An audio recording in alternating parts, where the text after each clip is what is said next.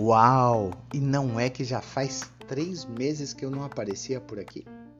Mas por que tanto tempo? Falta de inspiração? Não, pelo contrário. Tudo tão intenso que tudo era motivo de reflexão e assunto para novos episódios. Falta de tempo? Não. Está aí algo que nunca se justifica. Acredito que quando a gente se organiza e planeja, sempre encontra um meio, uma brecha ou folga, não é mesmo? Uma coisa é certa, independente dos eventos, estava com muita saudade desse momento. E já que um dos objetivos é ter uma relação estreita e transparente com vocês, principalmente porque conheço um pouquinho a maioria e sei dos perrengues que também passam, preciso confessar que de lá para cá passei por inúmeras mudanças material e emocional afetivo. Algumas de minha escolha, outras nem tanto. Como diria aquele cantor, tantas emoções. é, mas eu já adianto e reforço e peço que em nenhum momento o meu desejo é que sintam dó, pena ou algum sentimento neste sentido. E por sugestão da minha filha amada, a Sara, única e insubstituível, o tema será mudanças. Bora lá o que interessa? As mudanças começaram três dias antes do meu aniversário, que é dia 6 de março, e que me fizeram reforçar dois conceitos bem simples que alguns já me escutaram afirmar.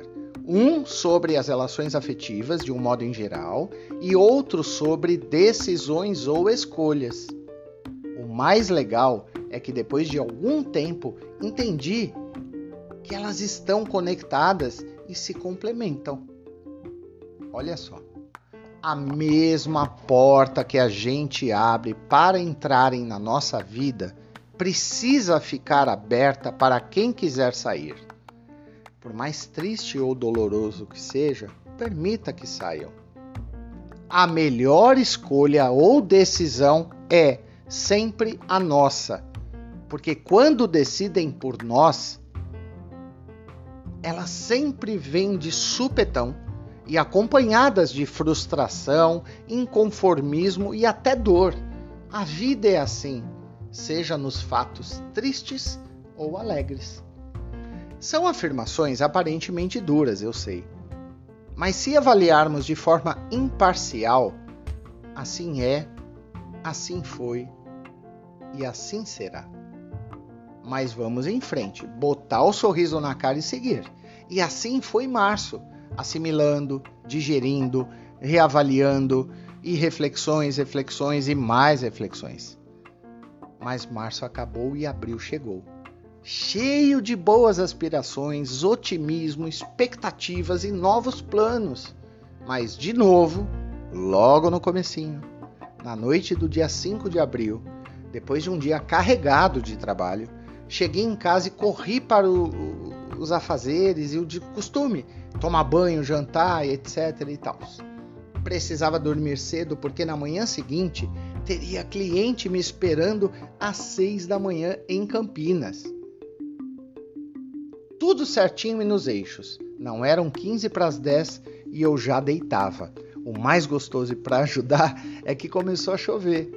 Quem não gosta de dormir com o gostoso barulhinho da chuva? Mal sabia o que estava por vir. Já deitado, a chuva começou a apertar e foi ficando cada vez mais forte. Como adoro chuvas torrenciais, assim fui saindo do estado de vigília para a primeira fase do sono, aquela mais leve, sabe? Ao fundo comecei a escutar barulho de água escorrendo, como fosse uma torneira aberta, e foi aumentando. Naquele momento pensei que estava sonhando, mas acordei assustado e preocupado. Nossa, será que coloquei roupas na máquina e esqueci? Lembrei que não. Virei para o lado e fui tentando me ajeitar novamente. Quase igual o cachorro faz, sabe? Mas o barulho da água não parava e só aumentava, a ponto de não conseguir relaxar. Foi quando percebi que não ia dormir e me levantei para entender o que acontecia. Achava que tinha dormido horas, mas até aquele momento foram apenas 50 minutinhos. Acendi a luz do quarto e, para minha infeliz surpresa, escorria água escura e suja no teto do, do, do quarto, bem do lado da minha cama. O chão estava encharcado. Corri para pegar um balde, abri a porta do quarto e o cenário era pior do que imaginava. Água em todos os cômodos do apartamento e não parava. Aos poucos e ao mesmo tempo muito rápido, o volume só aumentava. Pelas paredes, é, do teto, em todos os cômodos, até pelas lâmpadas água escorria. Sim, o apartamento era no último andar e o sistema de calha da, da laje havia entupido e o condomínio não tinha um plano de contingência para isso. Quando recorri a eles, não deram a real importância ao meu caso. Apenas sugeriram através do porteiro que eu tentasse conter o vazamento com uma toalha até a manhã do dia seguinte. Como disse para algumas pessoas, foi uma noite de terror. Perdi as contas de quantas vezes esvaziei baldes, torci toalhas, lençóis e panos. É, precisei afastar móveis das paredes em todos os cômodos, tirar quadros, levantar cama, sem contar a sensação de que o piscinão que havia sobre o apartamento pudesse fazer tudo ruir sobre minha cabeça. Mas me mantive firme no propósito, não podia largar tudo. E também precisava evitar que o prejuízo se estendesse ao assoalho de madeira. Parece um absurdo, mas lembram do episódio Tem as suas assadeiras? Exatamente. O apego me manteve por lá. E assim, a água persistiu até o período da manhã do dia seguinte. Ah, mas e meu compromisso em Campinas? Cumpri. Saí às 5 e voltei Fui lá, fui em Campinas, atendi quem precisava e voltei para casa mais ou menos 8 da manhã. Nessa hora o condomínio já tinha identificado o problema e segundo o Severino, o faz tudo de lá, haviam resolvido. Mas até a água parar de escorrer foi mais meio-dia. Socorro! Cadê meu lar sempre organizado e acolhedor? Chão sujo, teto sujo, paredes sujas, móveis e objetos amontoados, panos, toalhas, lençóis, tapetes, tudo encharcado. Sem contar o pior, o mau cheiro. Com um certo desespero à parte, precisava seguir em frente e fazer o que precisava ser feito. Em paralelo, não sei se já tiveram a oportunidade de vir uma orquestra, uma banda ou bateria de escola de samba se preparando para um espetáculo.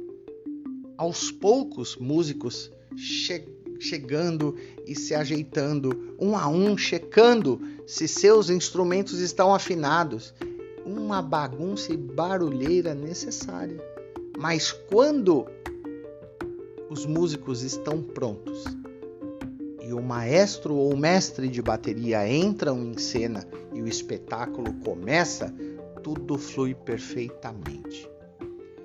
No meu caso, lógico que não conseguia sorrir, como estivesse de óculos cor-de-rosa, mas estava ficando naquele velho, fincado, né? Naquele velho e sábio ditado: depois da tempestade vem a calmaria. Como diz um amigo, isso não resolvia, mas me confortava e trazia esperança. Mais uma vez era hora do otimismo, da resiliência, do foco, da organização e da disciplina entrarem em ação, sem tempo para sentar e ficar lamentando ou lambendo feridas. Aliás, esse problema, que precisava ser resolvido a quente, acabou tirando aquele do começo de março do foco da minha atenção, sabe? É... E igualzinho àquela tempestade, eu precisava ser rápido e intenso. Ter certeza que eu era um músico. Checar se meus instrumentos estavam afinados e aceitar que sim, eu também era o maestro e o mestre de bateria. Eu precisava dar um novo sentido a tudo aquilo principalmente porque também depois daquela tempestade viriam os reparos necessários no apartamento e comigo lá dentro. E também, em relação às coisas e objetos, era o momento de rever tudo o que tinha, o que era importante e necessário. Sim, já afirmei e continuo afirmando que o apego é importante.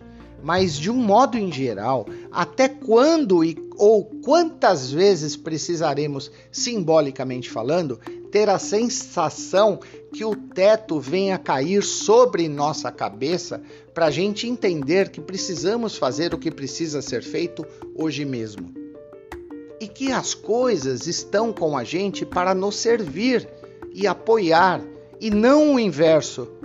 E que de verdade, por mais que a gente afirme, às vezes até com muito orgulho, o ter, tenho isso, tenho aquilo, nada é nosso inclusive o tempo. E as coisas que nos pertencem, claro, que enquanto estivermos naquela condição da famosa frase escrita pelo poeta romano Juvenal, que diz: Uma mente sã num corpo são. Mens sana in corpore sano. É o conhecimento, são as sensações, as emoções, as certezas ou dúvidas, as aspirações e, sobretudo e principalmente, o amor e a fé. As coisas, me refiro aos objetos, móveis ou imóveis, são apenas desafios. Evolução e desenvolvimento interior é o foco. Ninguém passará por você o que você tiver que passar, porque você é o centro do universo. Hoje, diferente do que já fiz por aqui, encerrar pedindo para pensarem nisso, vou pedir que façam isso. Foquem na evolução existencial e no desenvolvimento interior. Mais uma vez, muito obrigado pela audiência. Curta sem moderação, compartilhe Vamos em frente e até o próximo episódio.